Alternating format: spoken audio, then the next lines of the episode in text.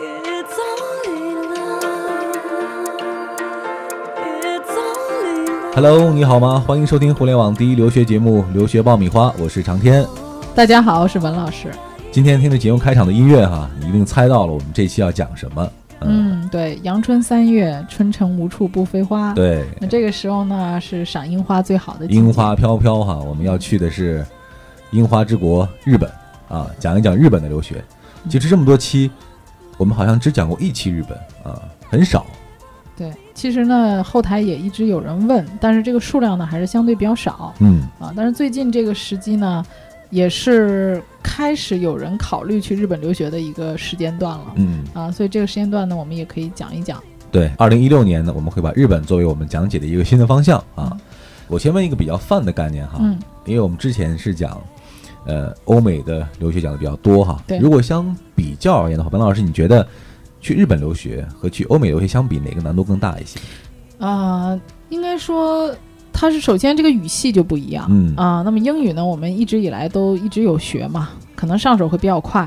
那么日语系呢，其实它是一种叫粘着语系 啊，就是我们从发音角度上来讲呢，呃，不一定那个发音很快能学好，嗯但是呢，它的这个很多汉字跟中文很像又相通啊，所以以你看我们去日本旅游的时候呢，这个字呢，呃，我可能不会说，但是我会写，写的话呢，大家大家还是可以沟猜通得的，出来啊。对，所以嗯日本呢，它比较上手的还是比较快的。我个人觉得呢，很大一个吸引人的地方是它的费用要比这些欧美国家要便宜。嗯嗯，除了费用之外，其实去日本留学还是有很多的优势的啊。对这之后节目当中我们会一一给大家分析。今天这一期呢，我们算是一个基础课啊，我们会对讲一讲日本留学的一些基本的概念和对条件啊。 扫盲篇，扫盲篇。接下来我们就进入今天的节目。这里是互联网第一留学咨询分享节目《留学爆米花》，欢迎继续收听哦。好的，欢迎继续收听互联网第一留学节目《留学爆米花》，获取留学资讯、免费留学咨询、收听专属于你的留学公开课，大家都可以关注我们的微信订阅号“留学爆米花”。今天呢，我们就来聊聊日本哈、先来说一说什么样年龄、什么样学历的人可以去日本留学呢？基本上日本呢分成几个年龄段，嗯一个年龄段呢是去读高中，这个人群呢现在还是相对少的，嗯，大多数的人呢出国还是高中毕业以后读本科，啊去读本科，这是最大的一部分人群。嗯还有一少量的人群呢，是在国内本科毕业之后出去读研究生的嗯啊，这又是一段儿。嗯，对，三类人群啊，嗯，我们讲去美国或者英国留学，一个很重要的准备前提就是我要有一个语言成绩。对嗯哎对，那我去日本留也是学呢，刚刚其实也提到了哈，嗯要考日语，对对，嗯这是肯定的。那么这个日语呢，第一个呢，就是它跟别的国家不太一样，它要有一个学士证明嗯啊。那么这个学士证明呢，是两百个课时的学士证明啊，啊。其实像在北京啊，以及一些地区都有很多的日语培训机构。嗯那么这些培训机构呢，一定要能出具比较正式的日语培训的证明。嗯那么有了这个培训证明以外呢，你还需要参加一个日语的考试。嗯，那么日语的考试呢，你可以参加日语的等级考试，就是我们经常说的 N 一到 N 五的这个考试。嗯那么 N 一呢是最高级别的、哦 n 五呢是最低级别。分为五个层级哈，对对嗯那么你也可以去参加 J Test 的考试，这个分为 A、B、C、D、E、F。那么 A 呢是最高的，嗯那么 F 是最低的。那么你当然学过了二百课时以后，通常是可以考到一个最低级别的。嗯那么，如果你只是去学语言的话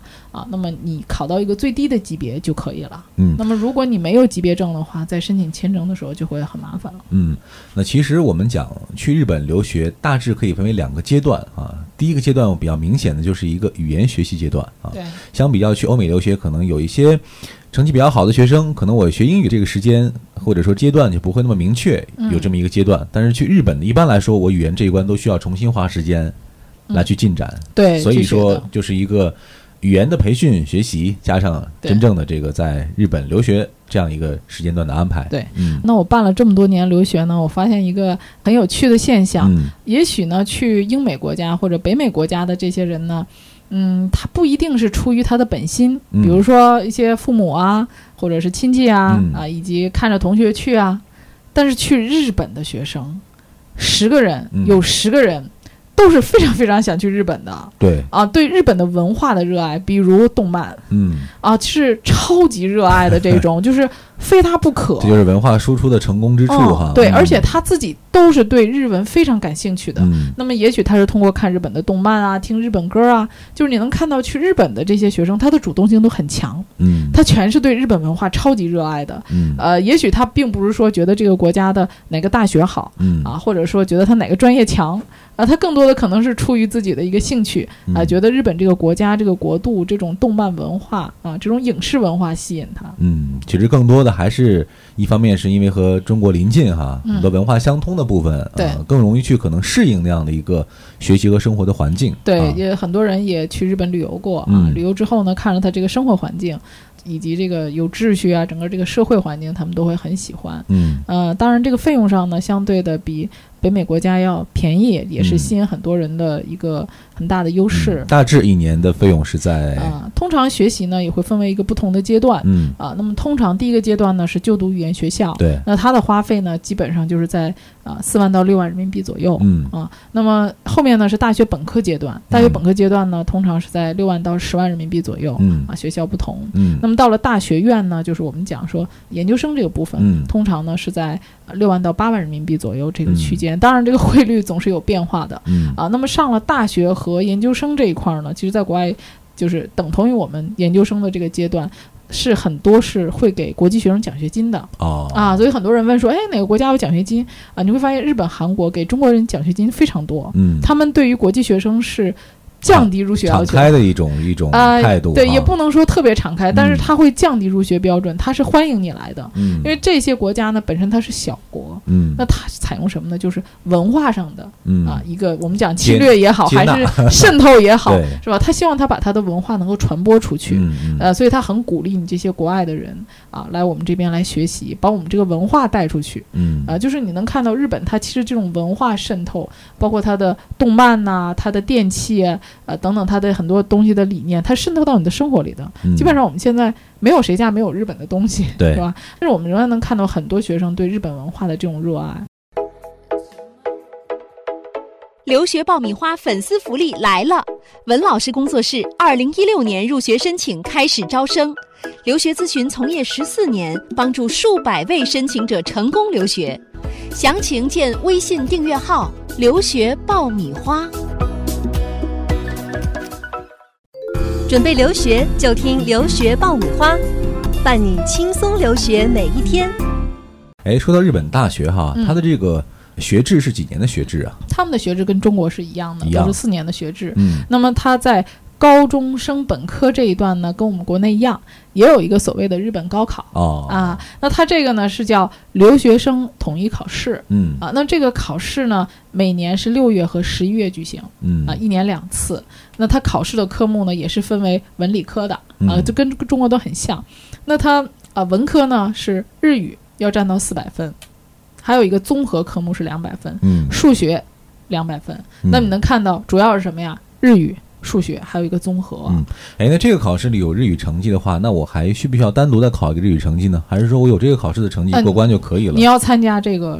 统一的考试，如果你想上大学的话，嗯如果说你想上其他的这些专门学校啊啊，或者一些偏技能型的这些学校，不是大学本科的话，你可以嗯用你的日语成绩申请，你可以不参加这个考试。也就是说，你考了合格的日语成绩，依然要参加这个考试才能够申请这个日本的大学。对，比如说啊，大多数的人走的时候，他可能只能达到 E 级，嗯啊，或者是 D 级这样的，或者是 N 四、N 五的这样的日语水平。嗯其实他还是要到日本学校学这个日语的。嗯，那么他学完日语之后，他就可以直接参加这个留学生的统一考试，用这个考试成绩来申请大学。嗯那么它的理科呢，主要是从物理、化学、生物中你选两门儿啊，那么一共两百分，数学呢也是两百分，当然这个日语呢也是必考的嗯啊。它的这个录取跟我们中国有一个很大的不同，就是它的不是考试定终身，我们基本上按考试分儿来划线。他们是除了考试之外，很重视面试，哦，基本上所有的学校都有面试，而且它面试是很注重这个面试的环节。那么每个大学都是自主招生的。嗯啊，也就是它有面试和笔试。嗯，那你参加了这个留学生的统一考试以外，啊，那么你还要参加本校的一个面试和笔试。嗯所以这样的话，过五关斩六将，他最后录取的学生还是品学兼优、非常优秀的学生程序相对比较复杂一些。嗯，嗯所以能看到这个环节当中最重要的是什么呢？你的日语一定要好。对，这面是试的通时候用的一一个定技能啊，各个环节都用得到对啊。所以这个日本的申请大学，你说简单呢，还是复杂呢？嗯我个人觉得它考试是比较简单的，嗯因为只要你的日语好就行。嗯那面试呢，也是取决于你的日语的水平嗯啊，所以很大程度上呢。你能在日本是否能够上一个比较好的大学，还是跟你这个日语息息相关的。嗯，那这个本科学校的申请哈、我们讲到了，既然你有考试，有这个语言的成绩，嗯那这个申请的流程是和欧美国家这种申请一样吗？我也需要提交这样的材料，呃，嗯通过这种审理来实现，还是一个什么样的流程呢？呃，它的情况跟我们国内的这个高考有点差不多嗯啊。你考试考完之后呢，去报考学校啊啊，。它这个申请程序上呢，不会像国外那么复杂，说我要写推荐信啊，嗯我要写 PS 呀啊啊这没有那么复杂。而且呢，你能看到它的那个考试的难度啊，就很多学生问我说：“老师，这个呃，日本的高考的考试难度有多强呢嗯？”，其实它的这个考试难度啊，等同于中国的那个高中会考的会难考度。啊，其实它题一点儿都不难、嗯啊，比如说给你出这个门把手，你这个门把手的手呢是放在门把手前面，你的实力大呢，还是后面使的力大呢？嗯，其实只要这个题你能看懂，你都会做。说白了就是语言关，只要你过了，对其实后续的环题都不节难都好办嗯，啊。对，好，我们说了一些基本的申请的流程啊，接下来呢要讨论一下这个时间问题。如果说准备去日本申请本科的话，我启动的时间应该是什么时间？另外，我这个嗯每年录取的时间会在什么时间？嗯如果是去读语言学校呢，它每年多数的语言学校都有四次开课，就是一四七十。嗯那么大学里面的开学呢是四月和十月，啊，是一个标准的入学季。嗯那么我们在申请呢，建议提前半年申请。那么这里面还要单独的提出来呢，就是说本科申请研究生这一块儿。那么这一块儿呢，它有一个特别的地方啊，就是日本呢是由导师说的算哦啊，它这个很灵活，你要跟导师面试，所以你看日本它很注重面试这一点。嗯那你可以讲你的日语通过了要求以外，呃，你就要找导师谈嗯，导师同意要你就可以要你。嗯，所以以说他在申请这个研究生的时候啊，那自由度还是蛮高的。啊，对，嗯你要提前的去联系老师嗯，啊。好，我们今天是从这个很多基本面讲了讲去日本申请读本科的这样一些流程和环节哈。听完之后呢，一个最深切的感受就是语言，语言还是语言哈。如果你的日语还没有过关的话，可能这个申请的成功率就不是特别大。呃，在申请之前呢，还是先啊，不管是在国内啊，还是去日本读语言，这个语言这一关是一定要过的。那啊嗯呃其他的流程呢，可能根据后续你考试的表现，才能够最终来决对定。多数的学生呢，都会选择先去日本读一年到两年的这个日语学校嗯，嗯啊，然后呢，通要过这两个年那么学久吗？看你要达到什么水平了。啊，啊，如果说大多数的人的水平是可以在一年的时间里面达到直接读本科的水平的嗯啊，那么有一些学生呢，可能在读更高学历的时候呢，要联系导师嘛，嗯啊，或者是说自己的语言可能到一年半的时候，其实我就已经过关了，嗯，但是我还没有找到合适的导师，那么可能还需要时间再继续找。那么我又没有什么机会留在这里，就只能在语言学校再挂着了，嗯，否则他就要回国了。但是是你最多读两年，如果你两年不通过，你就要回国了。好的，在樱花飘飘的时节里哈，很多准备去日本留学的朋友可能已经开始准备了。嗯，在这儿呢，我们也是希望大家保持和我们的交流和沟通啊，后续有什么样的问题都可以关注我们的微信公众号“留学爆米花”，文老师会第一时间来答复大家。今天关于日本的话题，我们算是开了一个头。以后的节目当中，我们还将会比较细分的、比较详尽的为大家来更为深入的讲解。嗯，在这个春天的万物复苏的时节里，嗯也希望大家有一个好心情。嗯，好，那今天我们就聊到这儿，我们下一期再见。下期再见。